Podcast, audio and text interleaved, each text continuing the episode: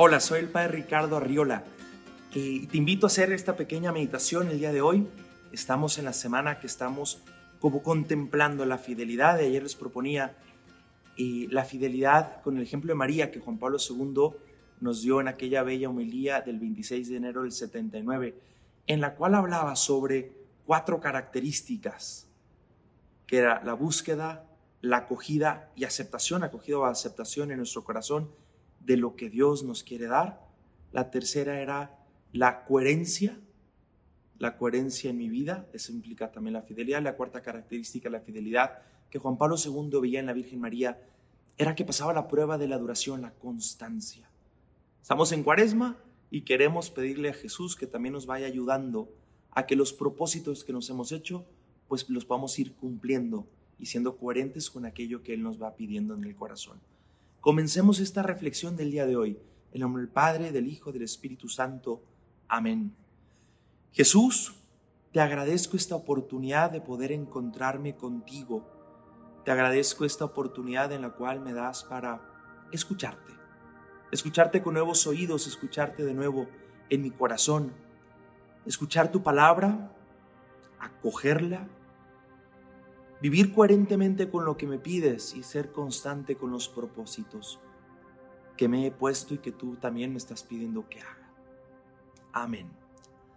Vamos a leer el Evangelio de San Mateo, capítulo 23, que es el Evangelio del día de hoy.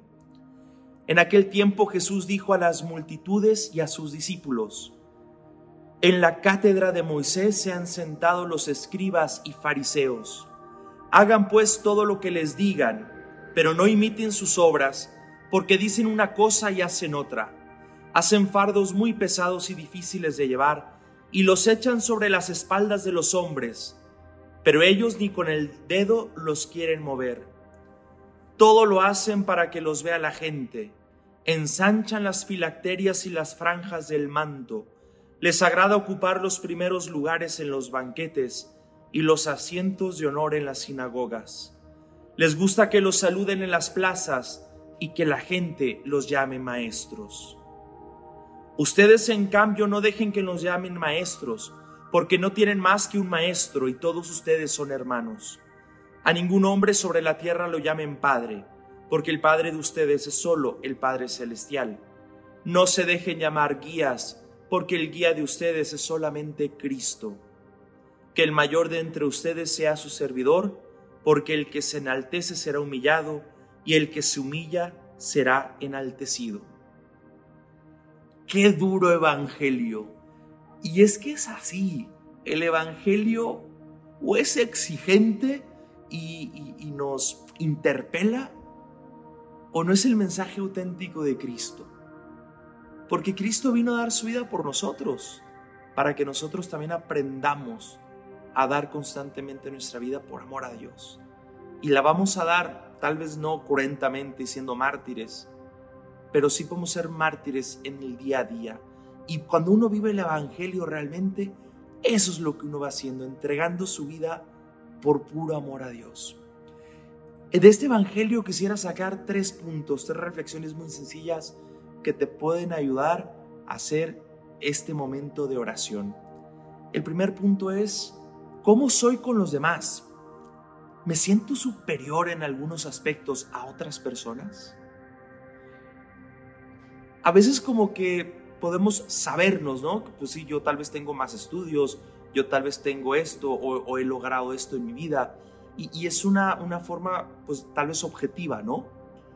El problema no es eso, el problema es si yo me siento superior a los demás, si yo incluso, pues sí, soy presumido, o, me siento fariseo, ¿no?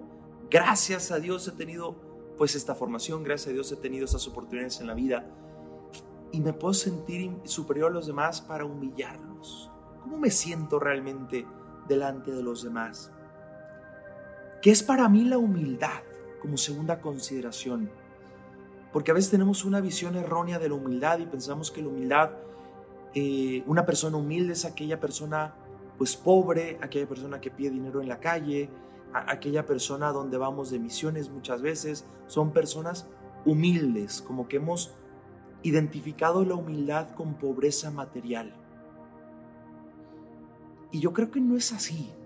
La humildad tiene que ver mucho más con actitudes del corazón que con cosas que podamos tener o no tener. Eh, y, yo creo que es un error eso, equiparar la humildad simplemente con pobreza. ¿Qué es para mí la humildad? Y tercer punto, eh, considerando que la humildad es pues lo que soy delante de Dios. Tomás de Kempis en su libro La imitación de Cristo decía, no eres más porque te alaben o menos porque te vituperen. Lo que eres delante de Dios, eso eres.